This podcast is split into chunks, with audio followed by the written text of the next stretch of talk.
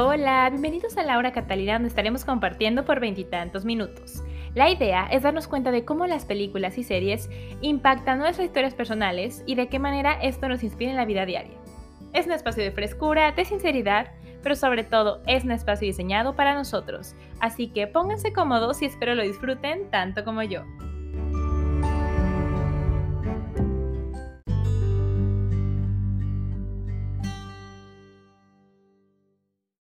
Amigos, ¿qué tal? ¿Cómo están? Bienvenidos a Laura Catalina, espero se encuentren muy bien. Yo muy contenta grabando con ustedes el día de hoy en mi nueva casa. Por fin me mudé y qué emoción. Fíjense que tuve que cerrar así todo lo posible porque esta casa es grande y como que paredes altas, techo de madera. Siento que todo se escucha. Entonces, eh, sobre todo, a ver si nos escucha eco. Vamos probando este primer episodio acá en la casa nueva. Y muy contenta porque vamos a cotorrear el día de hoy sobre personajes que yo he hecho cuando he hecho obras de teatro y me entusiasma mucho porque yo a mis personajes les pongo mucho amor. Y bueno, la película de la que vamos a hablar se llama The Breakfast Club, el Club de los Cinco en español, que es una película de los ochentas, que no sé si la hayan visto. Está muy interesante, es estos típicos estereotipos de los chicos en la escuela y que son castigados. Entonces, para quien no la ha visto, les voy a leer la sinopsis. La verdad es que creo que en esta temporada hemos hecho varios spoilers de películas, de series, de lo que sea.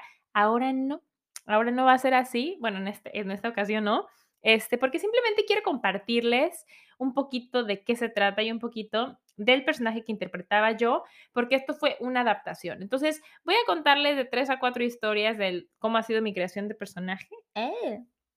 Este, y pues nada, estoy muy contenta de compartir uno de mis grandes amores, que es el teatro. Y pues nada, vamos a escuchar de qué se trata y volveremos con la historia. Cinco alumnos de Shermer High School, una ficticia escuela en un ficticio suburbio, pasan el sábado 24 de marzo de 1984 castigados en la biblioteca de su instituto por distintos motivos. Los cinco estudiantes son Allison, Andrew, John, Brian y Claire, quienes en un principio no tienen nada en común. Al comenzar el castigo se les ordena no hablar ni moverse de sus asientos y no dormir. Todo esto supervisado por el subdirector Richard Vernon. Deben permanecer allí por un periodo de 8 horas con 54 minutos. Se les asigna la redacción de un ensayo no menor de mil palabras en el que cada estudiante debe escribir sobre lo que él o ella cree que son. El señor Vernon los deja sin supervisión durante la mayor parte del tiempo que dure el castigo, volviendo solo de vez en cuando para ver cómo están. John, quien presenta una actitud muy desafiante hacia el señor Vernon, hace caso omiso de las reglas y se burla de sus compañeros, poniéndolo en situaciones comprometidas, especialmente con Claire. A medida que pasan las horas, cada uno empieza a hablar y las relaciones entre ellos se abren. Los castigados pasan las horas en una variedad de maneras e incluso fumando marihuana que John le suministra desde su taquilla, silbando, dibujando, divagando o solamente durmiendo. Poco a poco se abren el uno al otro y revelan sus secretos íntimos, empezando por los motivos de sus propios castigos. Por ejemplo, Allison es una mentirosa compulsiva. John viene de un lugar roto y ha sido víctima de maltrato por su padre. Andrew odia a su padre, el cual quiere ser de él el típico deportista y triunfador popular sin reparar en los medios que sean necesarios. Claire se avergüenza de su virginidad y John se siente muy presionado académicamente, pues las expectativas de sus padres son muy altas en ese sentido. De esta manera, descubren que todos ellos tienen relaciones problemáticas con sus padres. Sin embargo, a pesar de estas amistades en desarrollo en esas horas de castigo, los estudiantes dudan de si una vez terminada la reclusión, los vínculos que han creado durante el castigo trascenderán más allá de ese sábado en esa biblioteca. Paralelamente a este trama principal, el señor Vernon reflexiona en ocasiones sobre las relaciones con los jóvenes en el ámbito educativo, poniendo de manifiesto su frustración sobre todo a partir de los encontronazos con John. A petición del grupo, Brian escribe en nombre de todos el ensayo que el señor Vernon les había impuesto redactar en la primera hora del castigo. Brian lo hace, pero en lugar de escribir sobre el tema asignado, escribe una carta al maestro oponiéndose a su solicitud de escribir lo que son, pues se consideran injustamente etiquetados. Dentro de cinco estereotipos que les asignó el señor Vernon, se firma el ensayo como The Breakfast Club o el Club del Desayuno, y al final del filme se escucha la voz de Brian leyendo la redacción en las últimas escenas.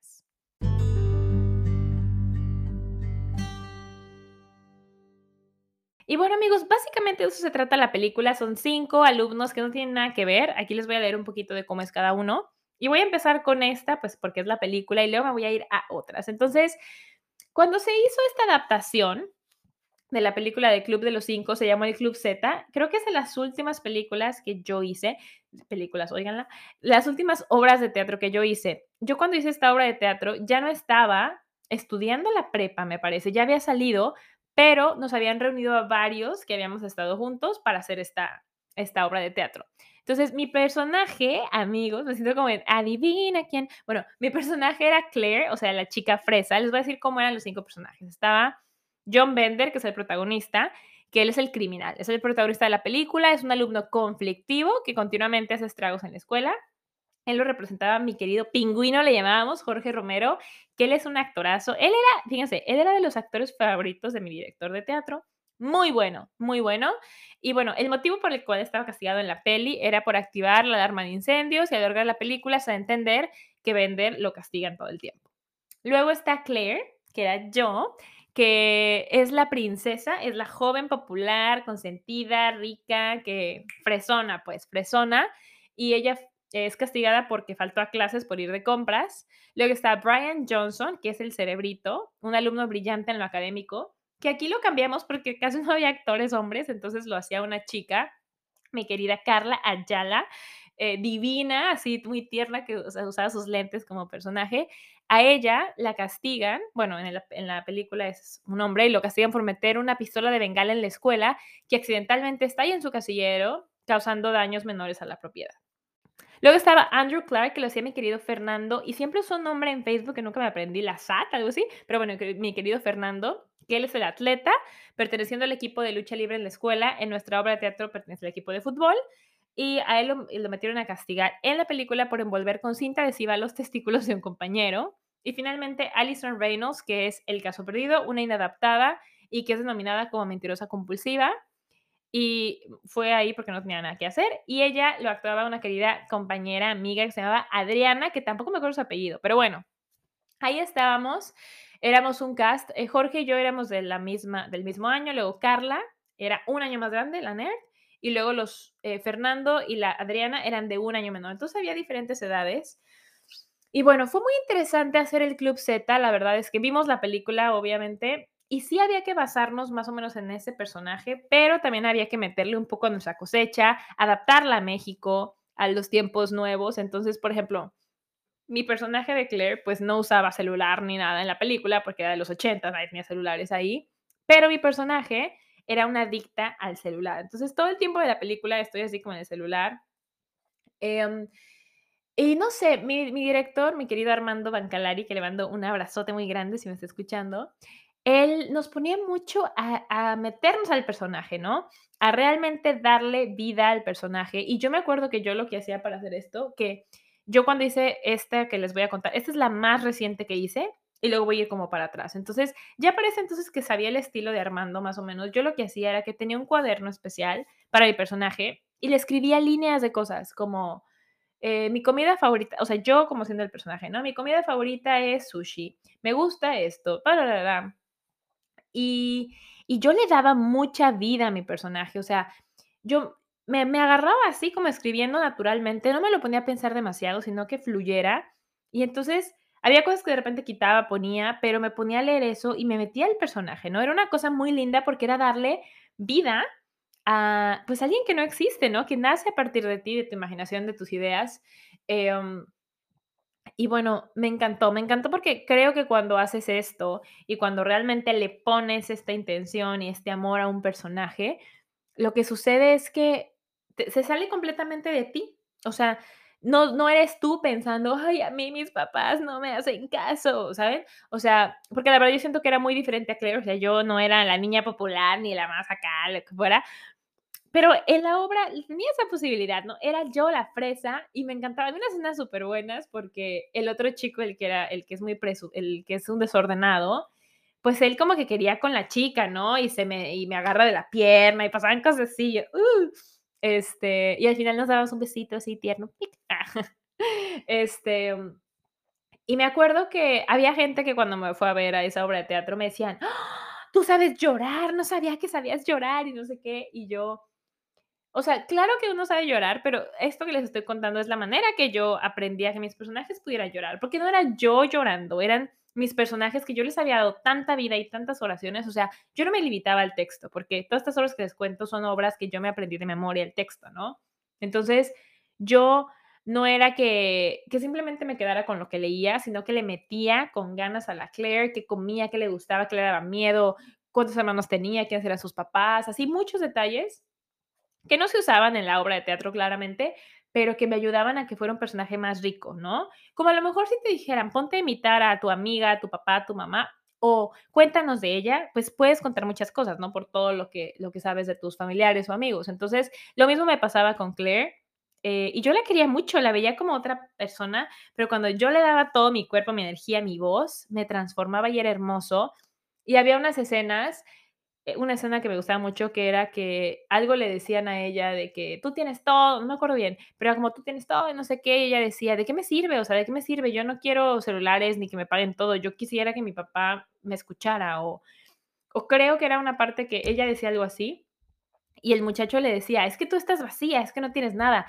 Y yo simplemente lo escuchaba y lloraba, o sea, con un dolor de lo que me, de lo que me decía el otro personaje y, y solo era como, cállate, pero era tan natural porque además yo empatizaba mucho con el personaje, era como si a mí me estuvieran diciendo esto, o sea, bye, ¿no? Entonces, creo que es muy interesante y muy importante, y aquí lo voy a mencionar en esta parte, em, darle, darle con calma esto de los personajes, porque creo que lo que a veces sucede, y, y ha pasado con, con el actor, por ejemplo, este, ¿cómo se llamaba? El que se mató del Guasón, ¿no? Que se meten tanto en el personaje que se pierden, ¿no? Como que no llegan a definir quién eres tú, quién soy yo. Entonces creo que esto me ayudó mucho a definir quién era él. Creo que al final de cuentas, y eso me da miedo, ah, no, pero siento que todos los personajes que uno hace, uno se queda con un cachito de ese personaje, ¿no? Porque obviamente le metiste tanto amor, tanto cariño, tanta intensidad.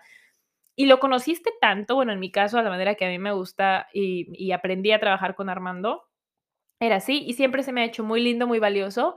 Y bueno, esa fue mi experiencia con Claire. Eh, después les voy a hablar de cuando hice La Cantante Calva. La Cantante Calva es una obra de Eugene Ionesco, que es teatro del absurdo, que amigos, no saben cómo nos costó trabajo.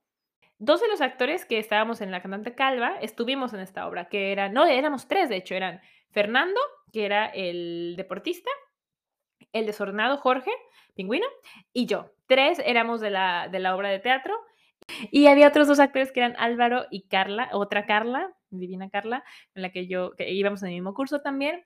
Y la cantante calva, híjole, la cantante calva fue una experiencia muy complicada, amigos, porque como les digo, era teatro del absurdo, no sabíamos qué era y nos ponía para ensayar o para tener esta idea, nuestro director, que era también Armando, unas cosas súper complicadas para hacer, de que, bueno, intenten hacer la obra de cabeza, busquen otras posiciones en el cuerpo. Nos costó mucho trabajo entender el absurdo hasta que más o menos lo hicimos, ¿no? Entonces yo lo que hacía con mi personaje, porque además quería que nosotros lo creáramos, que a nosotros se nos ocurriera. Entonces mi absurdo era que mi personaje cada vez caminaba, caminaba como dando un saltito así este, no sé cómo explicarlo, como caminaba y saltito, caminaba saltito. Y también mi personaje cantaba partes, entonces eh, yo al principio hablaba una letanía y cantaba parte, partes como, oh, vaya, a las 12, el día de hoy comimos esto, no nos hizo daño. Era una cosa así, este, y cada quien tenía sus propias cosas, eh, cómo se movían, cómo era lo que hacían, y pasaban cosas absurdas, definitivamente el texto es absurdo, y fue una obra de teatro que nosotros no vimos qué, cuánto potencial tenía hasta que la hicimos. Me acuerdo mucho, bueno, lo que se trata esa obra de la cantante calva, son dos parejas y prácticamente muestran cómo la vida de pareja se deteriora horrible en una relación, pero de una manera absurda, porque si tú la vieras eso como en la vida real, te pones a llorar, ¿no? Entonces, por ejemplo, mi personaje, como empezaba la obra, es que yo hablaba un ratote todo el tiempo y el, el esposo, la pareja, solamente ni la escucha, está leyendo sus cosas y me acuerdo que yo en ese tiempo tenía una relación y un día estábamos así diciendo los diálogos y yo no pude, me puse a llorar y me dijo el director, ¿qué pasa? Y le dije, no puedo decir los diálogos porque es mi relación ahorita, o sea, sí siento que yo hablo y no me escucha. Y me dijo, eh, ¿estás pasando por cosas difíciles en tu vida personal? Necesito que las arregles y que no las traigas acá, porque Armando era duro, era, era un maestro duro, entonces fue como, "Ah, es cierto, entonces, em, nada, me ayudó mucho a darme cuenta de eso y decir, esta relación ya no está funcionando.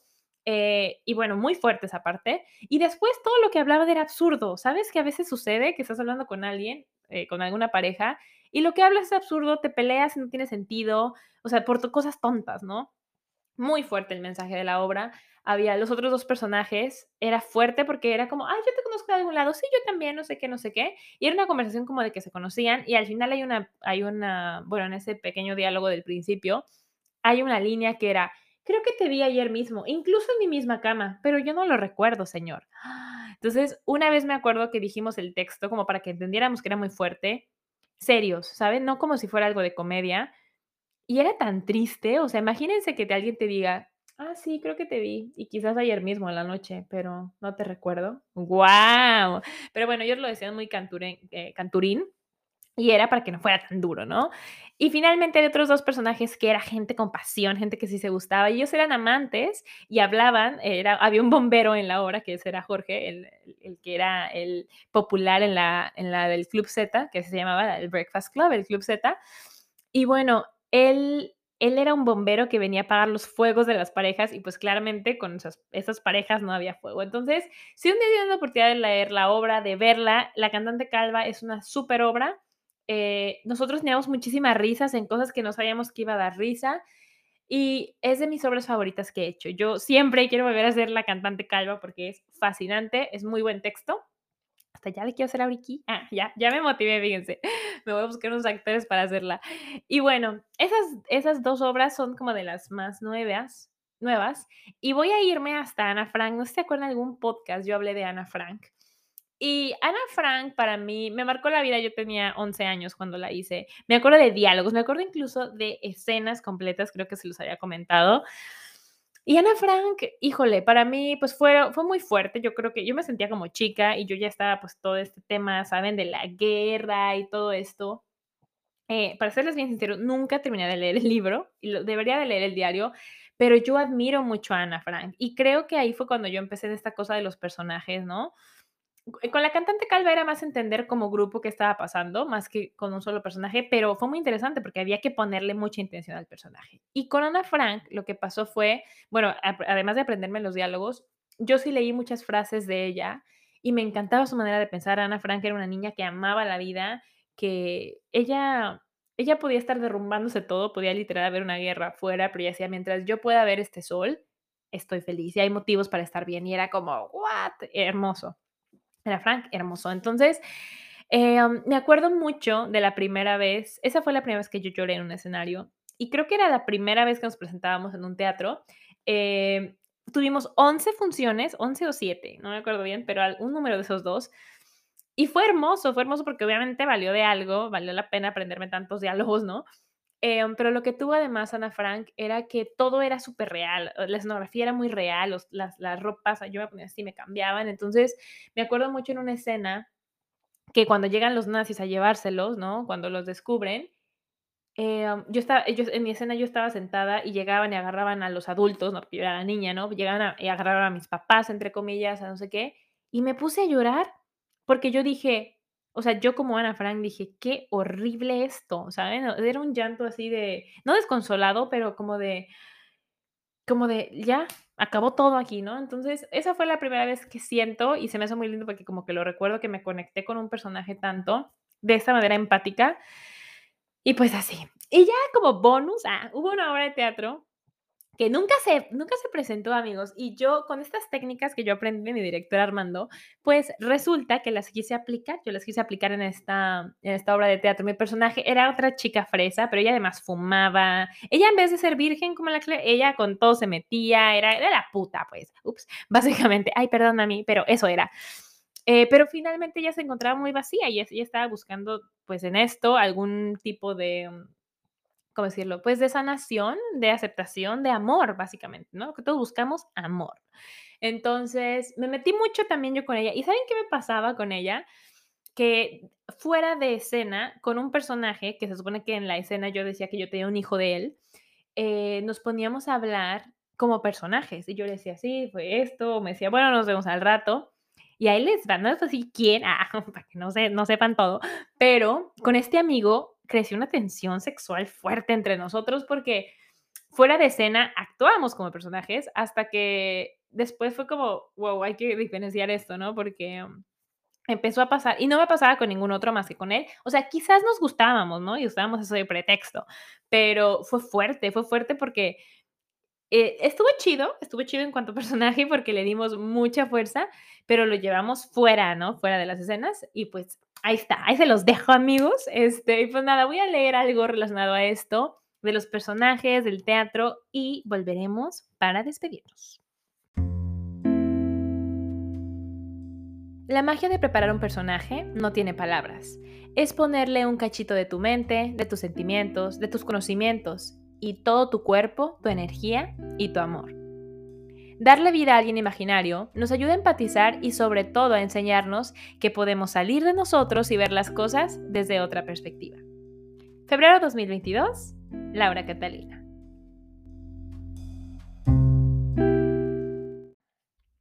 Y amigos, pues eso es todo por el episodio de hoy. Espero lo hayan disfrutado. Yo, pues ya saben cómo me pongo a hablar eh, del el teatro. Me hace muy feliz, me, me, recuerda muchas cosas muy bonitas. Y los personajes que he creado, como les digo, tienen un cachito de mí. Todos tienen algo de mí dentro. A todos les aporté algo. Y nada, eh, la verdad es que es muy lindo porque siento que he aprendido mis personajes. Como que todos me han aportado algo que me ha servido. Entonces bueno, esto fue como un pequeño viaje en algunos de mis, de mis obras de teatro, de algunos de mis personajes. Eh, y, ahí les va, o sea, yo la verdad extraño mucho hacer teatro porque había mucha relación con esto, con los personajes que hago ahora que estoy por acá haciendo impro. Pues puedo tener un personaje que me gusta mucho, pero ahí está, ¿no? Está un microsegundo y se va. Y me gusta hacer mucho, por ejemplo, en impro me gusta hacer muchos niñas o niños pequeños porque me agrada. Eh, viejitas, me gusta viejitas también. Em, y nada, ah, ya. no, no, no, pues así como comentario, la verdad es que hubo una vez que estuve en una pastorela, no era pastorela como cuenta de Navidad, y tenía un personaje de una viejita, y desde ahí la amé, una viejita que se peleaba, hacía bolsazos con el asistente fotográfico de Santa Claus, muy divertida. Era cámara lenta la pelea, y, nada, yo creo que esos pequeños cositas que hice, pues ahora me ayudan a poder crear muchos personajes diferentes. Soy como muy así y no me da miedo hacer caras o voces o lo que sea. Entonces, qué lindo el teatro, qué lindo crear. Amigos, si les gusta crear algo, háganlo. Eh, no tiene que ser actuación, obvio, ¿no? Pero si les gusta la música, si les gusta pintar, si les gusta, no sé, hay muchas cosas creativas que yo creo que a lo mejor todos podríamos identificarnos. También no es como que todos tengan que hacerlo, pero está bonito, a mí me llena el corazón. Entonces, si les llena también, pues les mando un abrazo más grande. Y si no les llena eso, les llena otras cosas como el deporte, qué chido, qué bonito. O si les llena, no sé, qué puede ser. Em, lucha libre, pero eso también es como deporte, ¿no? No sé, me acordé por lo de la, la, película. Tengo muchas ganas de ver el Breakfast Club. Si no la han visto, es una muy buena película ochentera. De hecho, está considerada como de las mejores películas estudiantiles de todos los tiempos. El mensaje es muy bueno, que es que no tienen por qué etiquetarte. Entonces, ese es el otro mensaje que les quiero dar no dejen que alguien los etiquete que son de cierta manera. O sea, ustedes no son ni el deportista, ni el inteligente, ni el no sé qué, ni la fresa, ni el bla, bla. Ustedes son esa cosita que les queda cuando les quitan su título de estudio, cuando les quitan de dónde nacieron, cuando les quitan eso que queda, que dicen qué diablos es, eso es lo que somos. Creo que al final es el momento presente. Así que a disfrutar el momento presente, amigos. Y pues nada, nos escucharemos y veremos en la próxima edición de Laura Catalina. Mucho amor presente, muchos abracitos y hasta la próxima. Chao.